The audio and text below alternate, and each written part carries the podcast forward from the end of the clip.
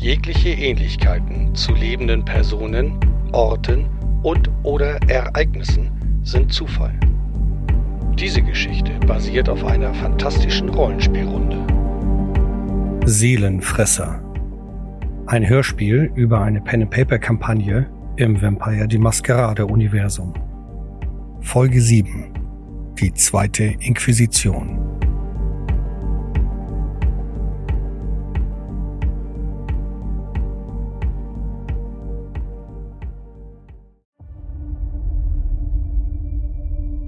Aufmerksam beobachtet der Mann die Daten auf seinem Monitor. Seine Hände hat er zusammengefaltet und vor seinem Mund gehalten. Die hochsensiblen Daten huschen vor seinen Augen vorbei, er sieht sie zum ersten Mal. Mitarbeiter haben in den letzten Wochen Petabytes an Daten gesammelt. Er schmunzelt leicht an den Gedanken dieser Mitarbeiter, meist junge Menschen, die hochkarätig in diesem Computerzeitalter sind und ihre Kompetenzen scheinen unbezahlbar. Vor allem in diesem uralten Krieg. Älter als jede Religion, jeder Glaube, ja älter als die Menschheit. Er lehnt sich in seinem hochwertigen Bürostuhl zurück. Seine rechte Hand wandert dabei zu der Halskette, die der Mann seit seiner Jugend trägt. Ohne es bewusst zu tun, dreht er dabei das heilige Symbol seines Glaubens zwischen Daumen und Zeigefinger. Es handelt sich um ein Kreuz, welches einst der Papst persönlich gesegnet hatte, als er vor vielen Jahren zu seiner neuen Position berufen wurde. Nun sitzt er in diesem wohl sichersten Gebäudekomplex inmitten eines eigenen Staates und begutachtet die gehackten Daten, welche ihr Spezialteam gesammelt hat. Man hat ihn darüber informiert, dass die Übertragung mehrere Minuten dauern wird. Während er wartet, dreht er sich zur großen Fensterfront und lässt seinen Blick über diesen Teil der Stadt schweifen, der das Zentrum der Welt sein könnte. Wie in den letzten Jahrzehnten schon glauben die CIA und NSA, sie waren die Ersten, die das Geheimnis entdeckten. Mit ihrem Programm First Light stießen sie auf die Kreaturen der Nacht, die Lehrkörper. Doch sie irren sich. Nach ihnen folgten andere Nachrichtendiensten aus Großbritannien, die in London ein ganzes Nest von den verdammten Kreaturen ausgehoben haben. Die GSG 10 aus Deutschland, die den Nekromanten auf der Spur waren, aus Russland, Italien, Polen und, und, und. Doch die Leopoldsgesellschaft hat es erst geschafft, sie auf den richtigen Weg zu führen – doch wie es schon seit jeher war, hat die Politik andere Ziele als den Schutz der Menschheit. Schließlich verharren seine Augen auf der Spitze des Petersdom. Er genießt immer wieder diesen Anblick, vor allem wenn die Sonne gerade aufgegangen ist. Daraus schöpft er Tag für Tag Hoffnung. Ein kurzer Piepton bestätigt ihm den Erhalt aller Daten, die er angefragt hatte. Er dreht sich um und blickt auf seinen Monitor. Sein Blick wechselt umgehend zu einem ernsten Gesichtsausdruck. Da stimmt etwas nicht.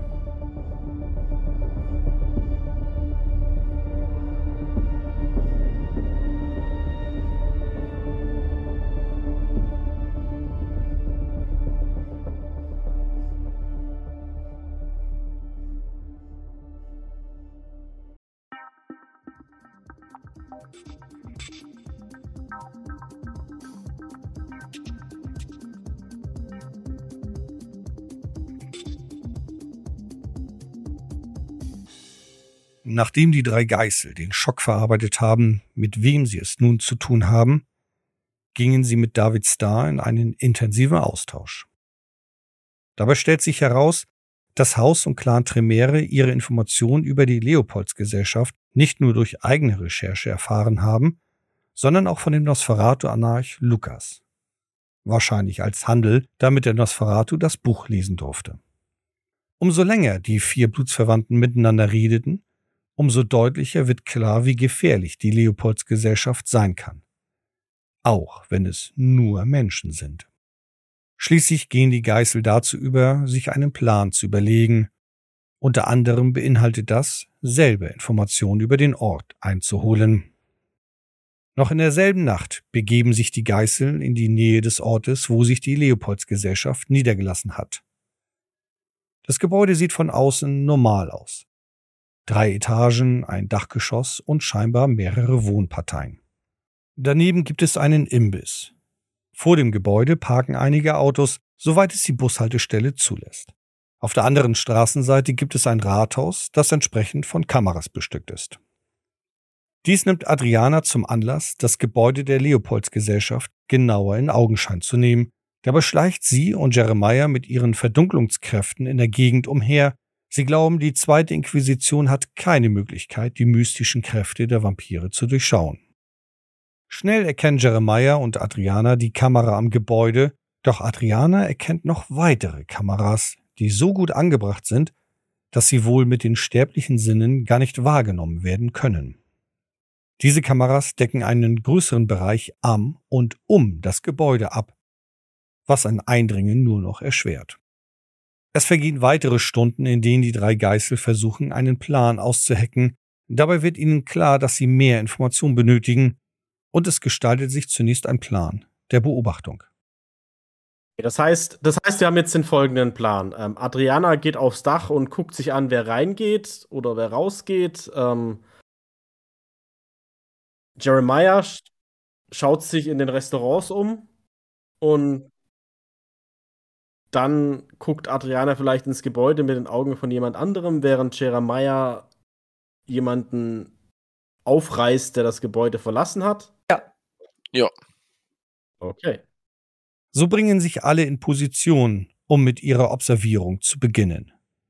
Nach einer Weile beobachtet Adriana einen Mann, der das Gebäude verlässt und in Richtung eine der in der Straße befindlichen Bistros geht.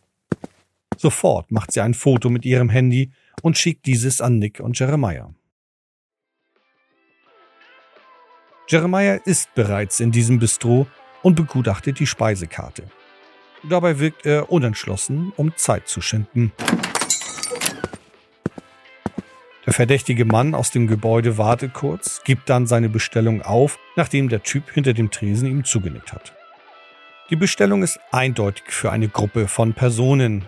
Während der Mann darauf wartet, dass seine Bestellung zubereitet wird, schaut er sich im Bistro mit einem flüchtigen, dennoch geschulten Blick um.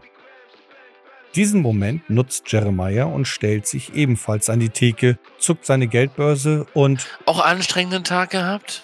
Der Mann blickt Jeremiah an, verharrt kurz und nickt schließlich, während er ein Ja murmelt und sich wieder den Aktivitäten hinter der Theke widmet.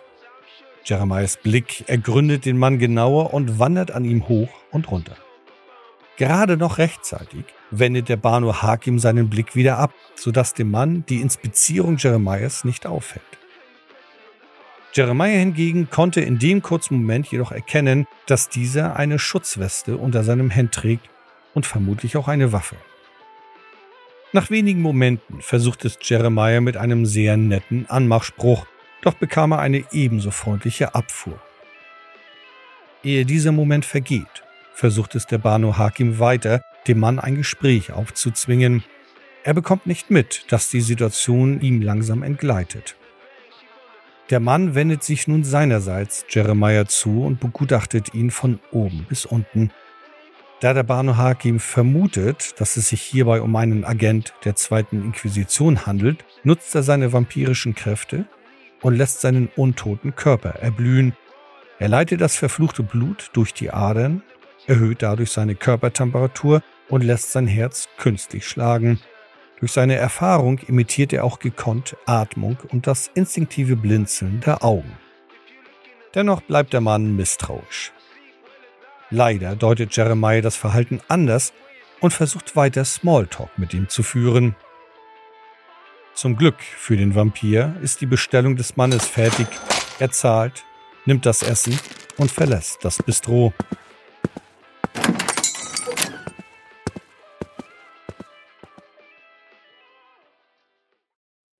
Adriana erblickt den Mann und konzentriert sich auf ihre mystischen Kräfte.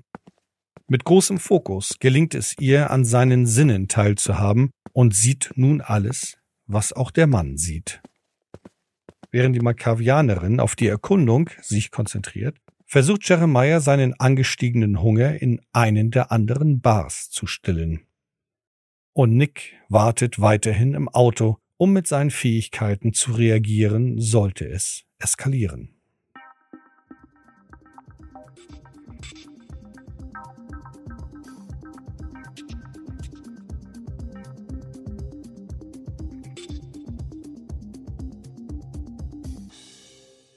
Eine ganze Weile später erblickt Nick die Malkavianerin im Rückspiegel. Sie geht zügig zum Auto und schreibt dabei eine SMS. Eine wichtige Nachricht an Jeremiah. Jeremiah, bitte entferne dich unauffällig, du bist sehr verdächtig gewesen. Darauf folgt eine kurze Textunterhaltung, woraus klar wird, dass der Banu Hakim noch nicht zu den anderen beiden Geißeln aufschließen kann, da er noch auf der Suche ist. Kommt er. Ja, er ist noch, äh, er ist noch auf der Suche, schreibt er. Ich kann mir schon vorstellen, was er meint. Ich müsste auch eigentlich dringend was zu mir nehmen. Gut. Okay, dann machen wir es so. Ähm, jeder von uns, es ist ja jetzt noch nicht so spät wahrscheinlich und ähm, es ist wahrscheinlich ganz gut, wenn wir uns erstmal ein bisschen wegbewegen von dem Haus. Und dann treffen wir uns in ein bis zwei Stunden in der Zuflucht wieder. Ja, gute Idee. Also jedenfalls ja, ja, ja. Ich ah, Gott, ich habe echt so Hunger. Ja. So fährt Nick los und lässt Adriana irgendwo anders in Hamburg raus, damit sie ihrerseits ihren Hunger stillen kann. Später treffen sich die drei Geißel wie verabredet in ihrer gemeinsamen Zuflucht. Und? Ja. Was gibt's? Also dieser Mensch, mit dem du da gesprochen hast, war ähm, verdächtig und hat dich da sofort seinen Kumpanen beschrieben. Ach, immer diese scheiß Heten, ehrlich, ey. Wer der Und darum ging es nicht. Das war nicht das Problem. Nein, er ist dir als, du bist ihm als möglicher Lehrkörper aufgefallen. Lehrkörper. Ja, Lehrkörper. äh, ey, ich, ich sag euch, ey, wenn- wenn der auf Männer stehen würde, ne, dann wäre das überhaupt kein Nein, Thema da- gewesen. Doch, Das glaube ich nicht. Er war offenbar sehr gut ausgebildet und hat auf sehr viele Details geachtet, auf die normalerweise Menschen nicht ah, achten. ausgebildet war ja gut, das stimmt.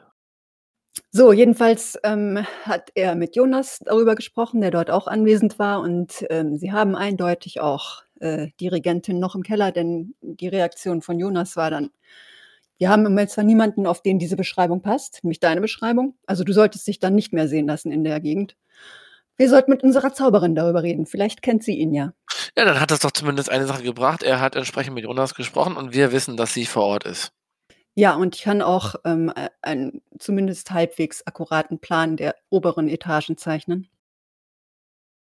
Es sind jedenfalls relativ viele Personen dort anscheinend immer anwesend. Ähm, ja, also einfach da reinzustürmen ist wahrscheinlich nicht die beste Idee. Wenn, dann sollten wir wirklich eine Ablenkung machen. Naja, oder ich sollte jetzt erst recht nochmal in dem Bistro vorbeischauen. Also, meine, wenn man einmal da ist, wenn man in der Gegend vielleicht irgendwie arbeitet, wohnt, dann sollte man vielleicht auch mal ab und zu nochmal da reinschauen. Damit sie dich dann auch in den Keller sperren können. Nein, damit es entsprechend nicht so wirkt, als würde ich sie bestätigen darin, dass ich entsprechend das bin, was sie unter Umständen vielleicht annehmen. Das halte ich für äußerst unklug. Naja, wenn sie mit der Regentin über so befragen würden zu meiner Person, sie kennt mich nicht, ich kenne sie auch nicht. Ja, wer weiß, was sie noch für Möglichkeiten hat. Es ist durchaus möglich, dass sie übersinnliche Möglichkeiten hat, dann doch noch Informationen zu erhalten. Davon abgesehen, warst du bereits verdächtig. Du solltest auf keinen Fall dann nochmal auftreten. Ah, Okay. Hm, Die Frage ist, wie wollen wir jetzt dann als nächstes vorgehen? Also, wenn die wirklich so gut vorbereitet sind.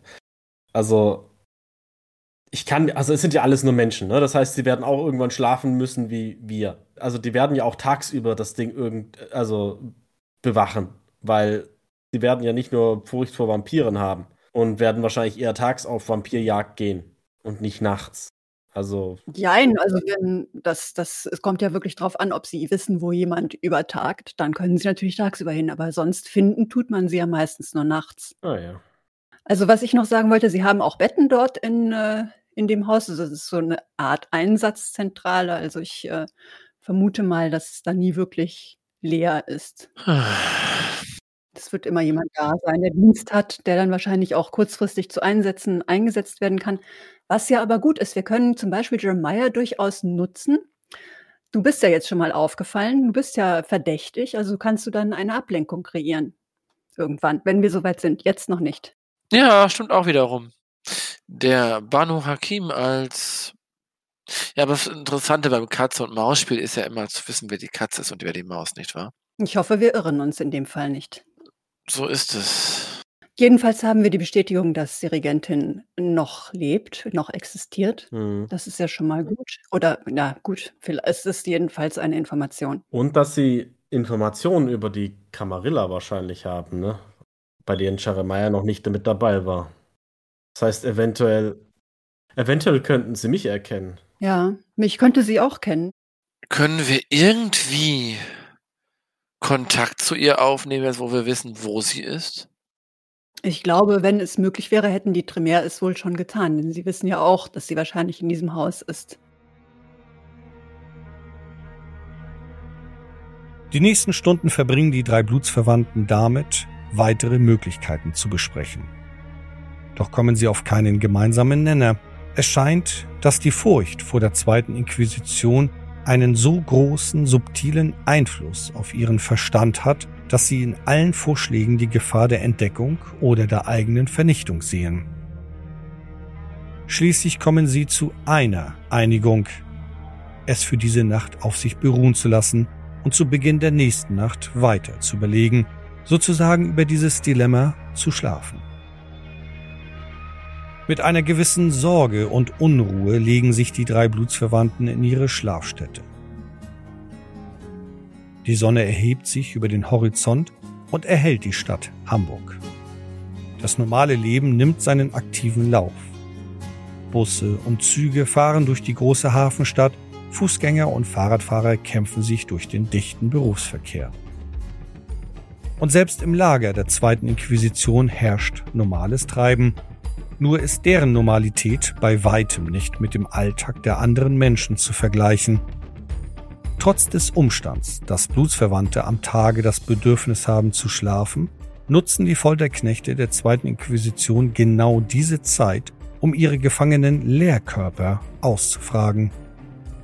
Welche Qualen muss das für einen Vampir bedeuten? Von der Zeit des Tages geschwächt? Die Angst davor, dass ein verirrter Sonnenstrahl durch die Wand bricht und in Sekunden die Haut, das untote Fleisch des Vampirs verbrennt. Dazu die ausgeklügelte Befragungstaktik der Agenten. Wenn die Gerüchte stimmen, können sie angeblich auf das jahrhundertealte Wissen der Leopoldsgesellschaft zurückgreifen, und dabei ist der berühmt-berüchtigte Hexenhammer nur die Spitze des Eisbergs. Und genau in diesem Wespennest wollen die Geißel sich wagen. Wird es ihnen gelingen? Welchen Preis werden sie zahlen müssen und welchen Preis werden sie dafür gewinnen? Vermutlich sind diese Fragen und Sorgen in den Köpfen der drei Geißel, als sie sich zu Beginn der nun folgenden Nacht aus ihrem Tagesschlaf erheben. Auch wenn ihre ersten Handlungen wie die Jahrzehnte zuvor dieselben sind, so führen sie sie diesmal mit besonderem Bewusstsein durch. Und ohne viel Zeit zu verschwenden, vielleicht auch um den Fokus für die wichtige Aufgabe nicht zu verlieren, treffen sie sich nur wenige Augenblicke nach Sonnenuntergang und überlegen gemeinsam, was sie tun können und wollen.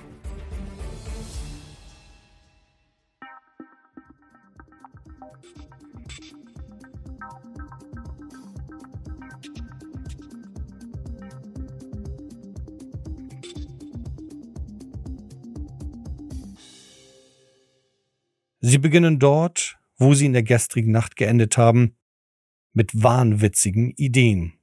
Immer wieder holten sie ihre Sorgen in den Vordergrund, ihre Angst, entdeckt zu werden, ihre Angst, gefangen genommen zu werden. Es kann nur auf eine radikale Art durchgeführt werden. Nichts und niemand darf ihren Angriff überdauern. Damit weder sie entlarvt und in Zukunft gejagt werden, noch die Maskerade unrettbar in Hamburg zerschlagen ist. Ja, dann versuchen wir sie alle auszuschalten. Ich ist ein bisschen zu wenig für deinen ausgeklügelten Plan. Das ist ja auch nicht der Das ganze alles Plan. Das ist nicht der ganze Plan, das ist ein Element. Ich habe jetzt noch nicht den gesamten Plan ausgetüftelt. Aber wenn, wenn, wenn wir das alles gleichzeitig machen wollen, dafür haben wir nicht, da bräuchten wir mehr Leute für. Gut. Hm, Da wir nur drei Personen sind, sollten wir vielleicht uns auch nicht unbedingt trennen. Wir wissen nicht, wie viele Personen insgesamt da auf uns zukommen werden. Ähm, wir wissen auch nicht, ob es Kameras innerhalb des Gebäudes gibt. Doch, es gibt Kameras innerhalb des, innerhalb des Gebäudes, das wissen wir. Ja, aber wir wissen auch nicht entsprechend, wo sie sich teilweise befinden. Ja, das ist richtig. Da, da haben wir keinen großen Überblick. Wir brauchen also auf jeden Fall alle unsere sechs Augen und so viele und so viel Sinneswahrnehmung, wie wir nur kriegen können, um unseren Weg voranzuschaffen. Darüber hinaus müssen wir auch sehen, dass wir den Rückweg genauso entsprechend vollziehen wie den Weg hinein. Einen anderen Fluchtweg werden wir nicht haben. Wir könnten jedoch versuchen, falls die Regentin irgendwo im Keller oder dergleichen aufgebahrt wird, dass wir äh, dort im Keller die Hauptstromzufuhr, also die Hauptsicherung rausnehmen, um zumindest äh, ja für Verwirrung zu sorgen. Ich gehe mal davon aus, bevor wir das Gebäude dann verlassen, werden wir irgendwelche Maßnahmen ergreifen, um dort äh, alle Unterlagen und Personen, die sich noch dort befinden, zu vernichten, oder? Eine bedrückende Stille kommt auf. Alle Agenten ausschalten.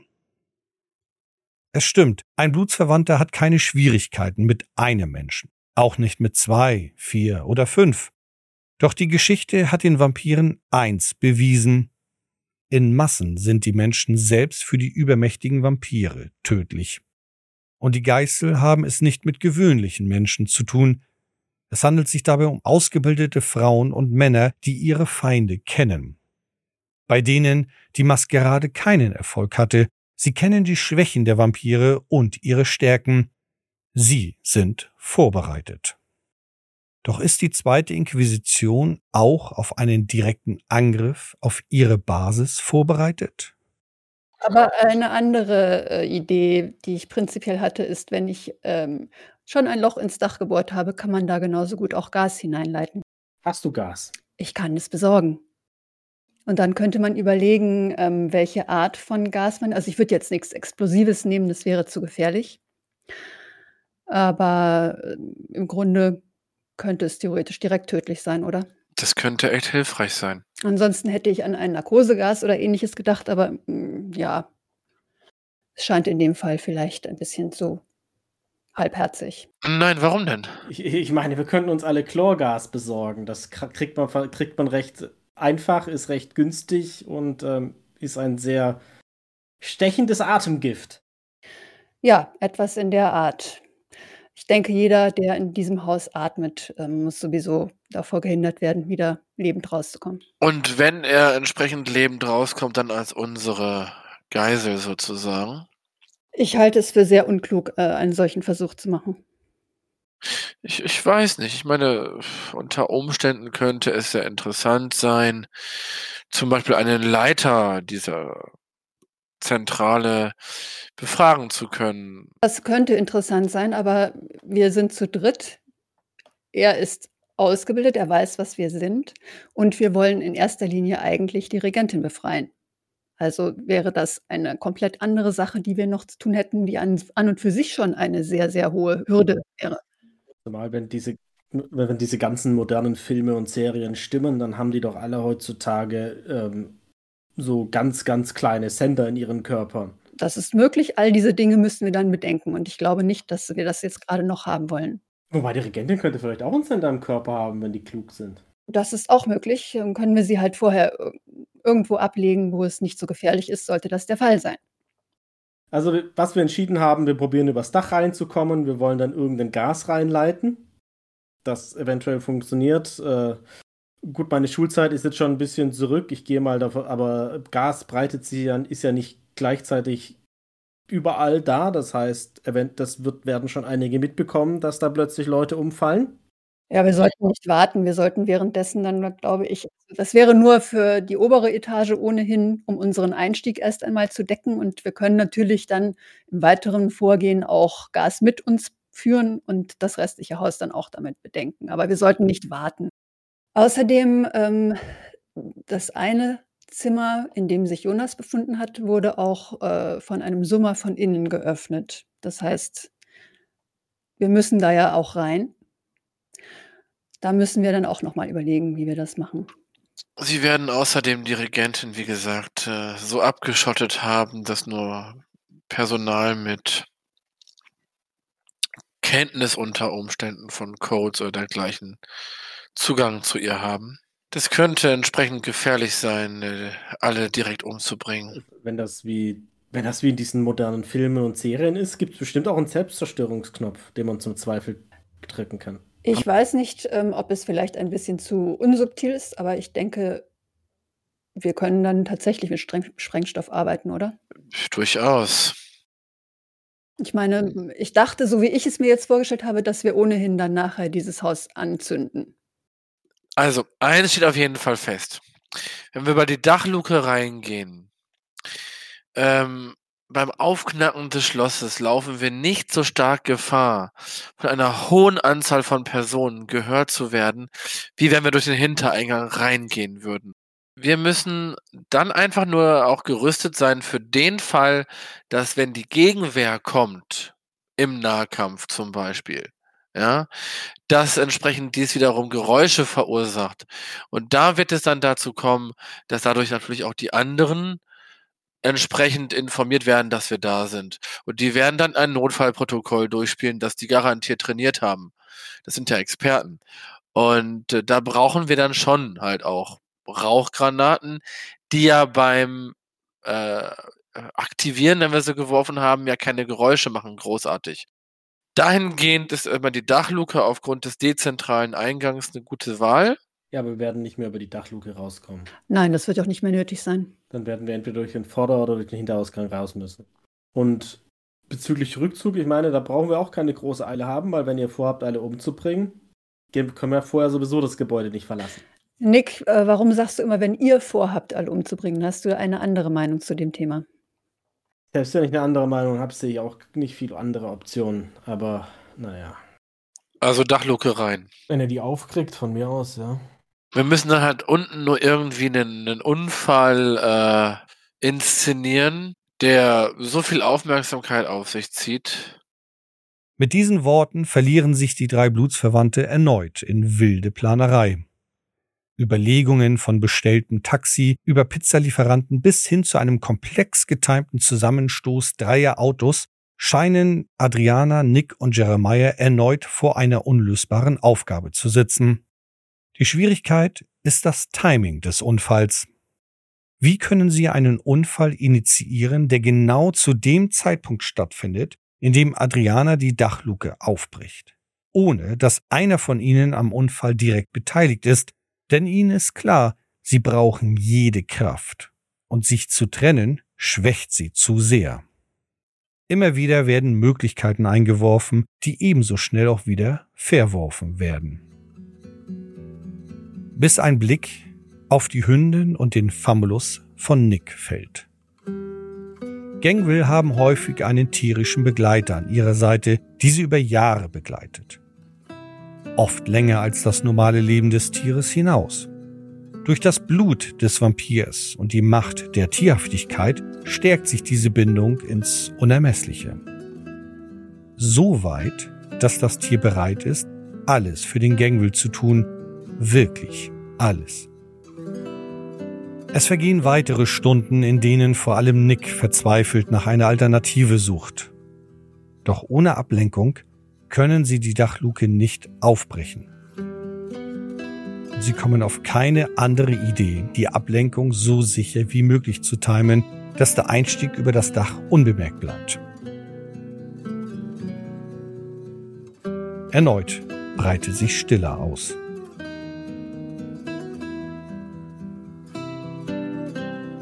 Allen ist klar, dass etwas Größeres auf dem Spiel steht und alles hängt miteinander zusammen.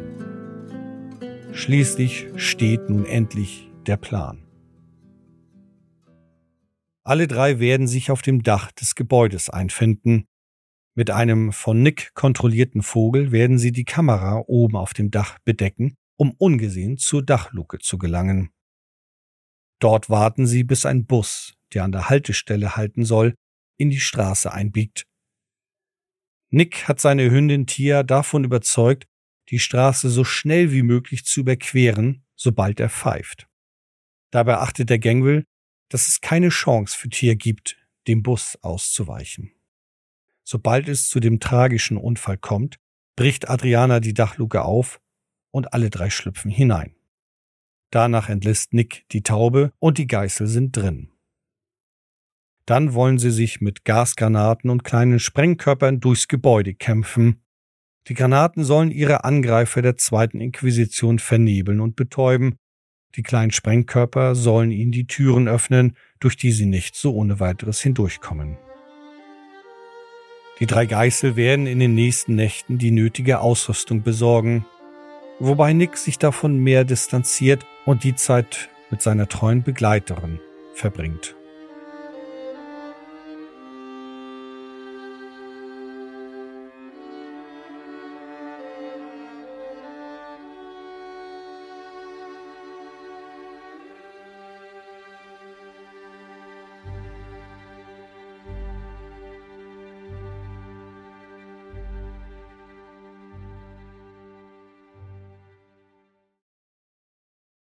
Schließlich bricht die Nacht des Angriffs an. Nick platziert Tia an der geeigneten Stelle, die gehorsam auf ihn dort wartet. Mit treuem Blick verfolgt sie ihn.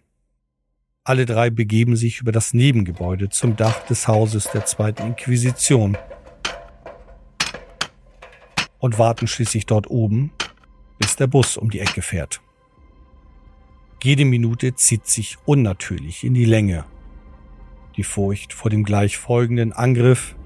Wer wird es überleben und wer von ihnen wird nicht entkommen können? Geht der Plan auf oder müssen sie mehr improvisieren? Was für unwegbare Überraschungen erwartet sie noch? Und werden sie den Verlust Tias überwinden können? Der Bus blinkt und biegt um die Kurve. Tia sitzt brav zwischen zwei parkenden Autos und wartet geduldig auf das Kommando ihres Härchens. Adriana konzentriert sich auf die Dachluke und Nick sitzt mit traurigem Blick auf dem Dach, hinunterschauend zur Straße. Der Bus nähert sich.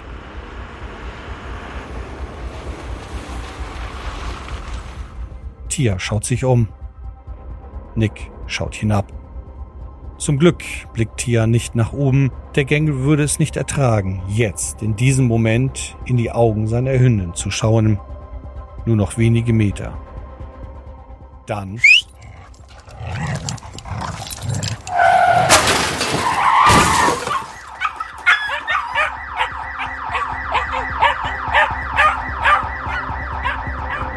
Adriana blendet die Rufe und Schreie von der Straße aus und konzentriert sich auf die Dachluke. Nick ballt seine Fäuste zusammen und will nur weg. Sein inneres Tier will aufschreien. Selbst Jeremiah muss um seine Fassung kämpfen. Er lenkt alles in den Hass gegenüber der zweiten Inquisition. Die Luke ist geöffnet. Die drei Geißel springen hinein.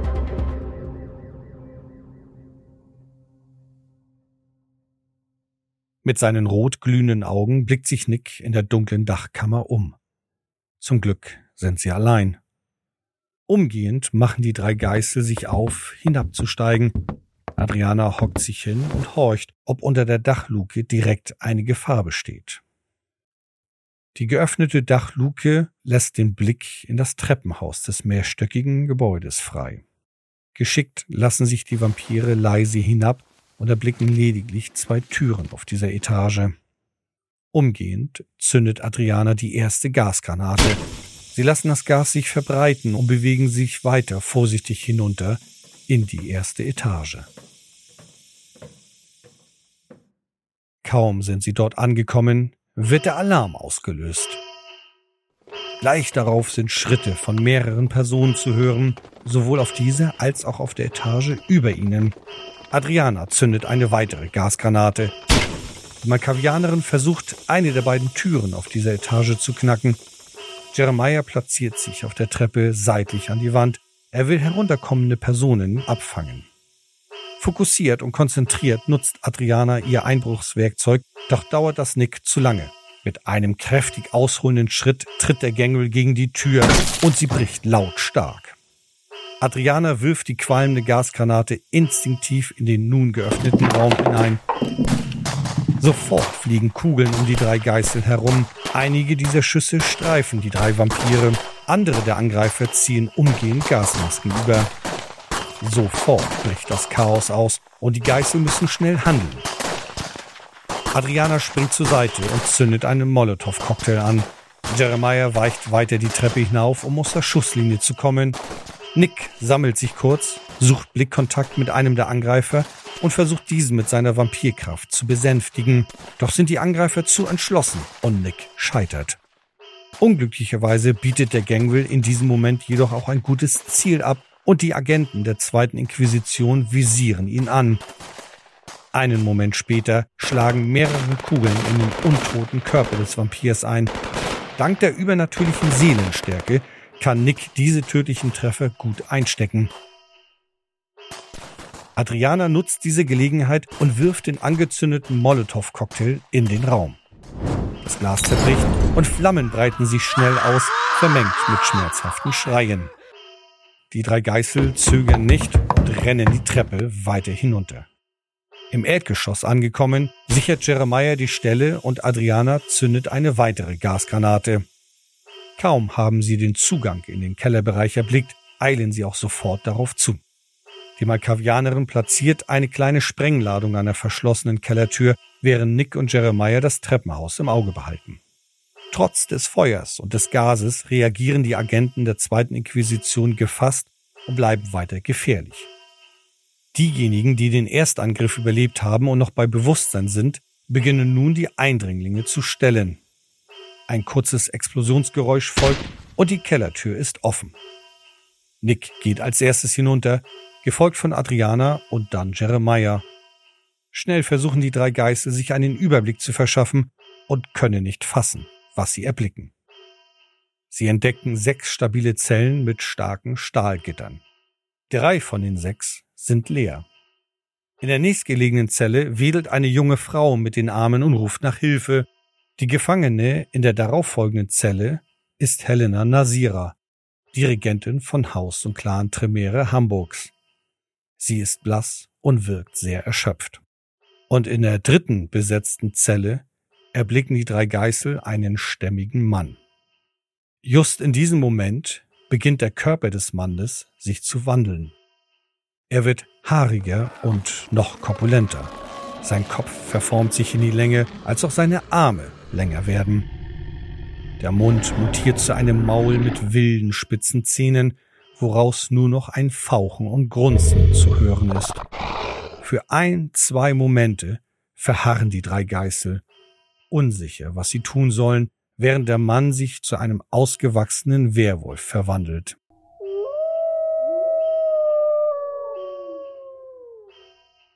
Die Zelle ist gerade groß genug, dass die Kreatur noch hineinpasst. Die Klauen zerren an den Stäben und der Werwolf faucht und jault, angetrieben von Rache. Es will sich rächen und seiner Wut freien Lauf lassen. Adriana ist die erste, die sich fasst und versucht sich an der Zellentür von Helena Nasira. Mit schnellen Handgriffen bekommt sie diese geknackt. Nick schnappt sich die Regentin, die noch leicht benommen ist. Adriana versucht die Zelle der anderen Frau zu knacken. Jeremiah bleibt an der Tür und bereitet sich darauf vor, heranstürmende Angreifer aufzuhalten. Mit den befreiten Gefangenen versuchen sie alle nun über die Treppe hinauf ins Erdgeschoss zu gelangen. Ein verräterisches, leises Poltern geht in dem ganzen Lärm etwas unter, gefolgt von einem blitzhellen Licht.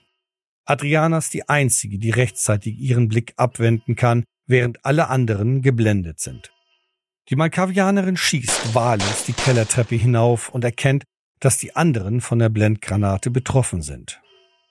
Oben auf der Treppe postieren sich die Agenten zu einem taktischen Angriff. Adriana muss zum einen mit ihren wahllosen Schüssen die Agenten der zweiten Inquisition abhalten, dass sie nicht hinunterstürmen und gleichzeitig darauf achten, dass die anderen geblendeten Vampire keine Fehltritte machen. Nick irrt gerade in diesem Moment auf die Zelle des Werwolfs zu, was Adriana rechtzeitig sieht. Nick, stehen bleiben! Auch wenn in den nächsten Momenten die Verblendung langsam abebbt, so sind die Vampire dennoch beeinträchtigt und blinzeln heftig, um das Blitzen aus ihrem Sichtfeld loszuwerden. Es folgt eine Schussfolge von oben hinunter und glücklicherweise wird Adriana nur gestriffen. Sie zündet ihren zweiten Molotow-Cocktail und wirft diesen einfach nur nach oben. Sie möchte lediglich den Eingangsbereich treffen. Erneut kündigt das zerbrochene Glas ein Flammenmeer an, gefolgt von Schmerzenslauten. Unglücklicherweise ist ihr Fluchtweg über das Erdgeschoss damit blockiert. Vampire verabscheuen Feuer. Sie brauchen nun dringend einen anderen Fluchtweg. Adriana, diese Bomben, die du hast, funktionieren die auch dabei? Sie nickt und eilt schon zu den Gitterstäben, die die Kellerfenster bedecken. Mit schnellen Handgriffen platziert sie die kleinen Sprengladungen. Währenddessen wirft Nick Möbel, Regale und alles, was er findet, vor den Treppenabsatz, um etwaige heranstürmende Personen zu verlangsamen. Die erste Sprengladung explodiert, eine zweite öffnet schließlich die Gitterstäbe, um durch das Kellerfenster sich hindurchzwängen zu können. Adriana klettert als erste hinaus und hilft den anderen oben wird ihnen nahende Polizeisirenen gewahr und Passanten haben sich auf der Straße verteilt. Sie müssen weiter, schnell handeln. Oh Gott, ruft die Feuerwehr, ruft die Feuerwehr! Nick macht sich als letztes auf dem Weg durch das Kellerfenster. Kurz bevor er sich hinaufhieft, verharrt er, blickt zum eingesperrten Werwolf, dann zur Brechstange auf dem Boden. Egal wie verfeindet Werwölfe und Vampire sind, das Schicksal als Gefangener in den Händen der zweiten Inquisition ist für Nick noch schlimmer. Er wirft dem Werwolf die Brechstange zu, mit der Hoffnung, sich damit befreien zu können. Nachdem nun auch der Gangwil aus dem Keller herausgeklettert ist, herrscht völliges Chaos auf der Straße. Einige der Schaulustigen bieten ihre Hilfe an, andere sind schockiert und rufen nach Polizei. Aufgrund des Busunfalls ist noch immer viel los und die Vampire versuchen so schnell wie möglich zu ihren Fluchtautos zu kommen. Adriana wirft einen Blick in den Keller mit einem ähnlichen Gedanken wie Nick. Der Werwolf fummelt mit der Brechstange herum, doch scheint die Kreatur zu viele Schwierigkeiten damit zu haben. Sie ist nicht sehr fingerspitzenfühlig in dieser Gestalt. Die Malkavianerin zuckt ihre Handfeuerwaffe, zielt auf das Schloss, greift auf ihr unheiliges Blut zurück und setzt einen gezielten Schuss ab. Eigentlich gehört sie nicht zu den kompetenten Kämpfern und vor allen Dingen Schützen, doch hier halten offensichtlich Monster zu Monster zusammen. Das Schloss der Zelle wird von der Kugel getroffen und zerstört.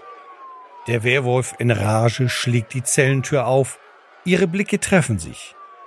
Adriana hatte mit allem gerechnet. Ein respektvoller Dank, ein Nicken oder eine Geste der Dankbarkeit das alles trifft nicht zu. Wutentbrannt stürmt der befreite Werwolf auf Adriana los. Noch rechtzeitig taumelt sie zurück, als der lange behaarte Arm durch das Kellerfenster hindurchschießt und dessen Krallen die Malkavianerin um Haaresbreite verfehlen. Ohne die Umgebung beachtend, kämpft sich Adriana hoch und sprintet den anderen hinterher. Nur noch zu ihren Fluchtautos, nur noch weg. Der Werwolf kämpft sich durchs Kellerfenster und die Umstehenden brechen in Panik aus. Wie im Wahn rennen sie angsterfüllt davon, brechen zitternd zusammen oder kauern brabbelnd auf dem Boden. Das Delirium, das tief im Geist der Menschheit schlummert, kommt nun zum Vorschein und versetzt jeden Einzelnen in einen angsterfüllten, tranceartigen Zustand, an den sie sich später kaum noch erinnern werden. Die Geißeln schlüpfen mit den beiden geretteten Frauen in die Autos und rasen davon.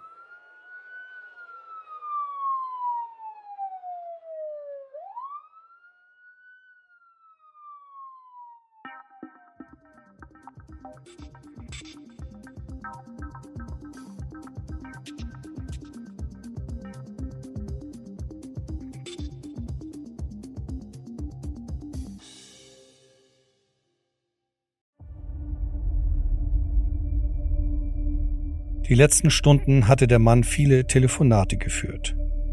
Vor 30 Minuten hat er die Bestätigung erhalten. Die Zelle in Hamburg ist gefallen. Berichte von der örtlichen Polizei bestätigen, was er schon aus anderen Quellen erfahren hat.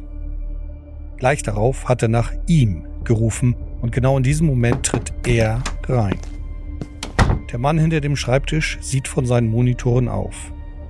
Immer wenn er ihn sieht, fragt er sich, wie nah er vor dem Tor der Hölle steht, wenn er ihn auf die Welt entlässt. Und egal wie lange er über Alternativen nachdenkt, manche Situationen fordern seinen Einsatz.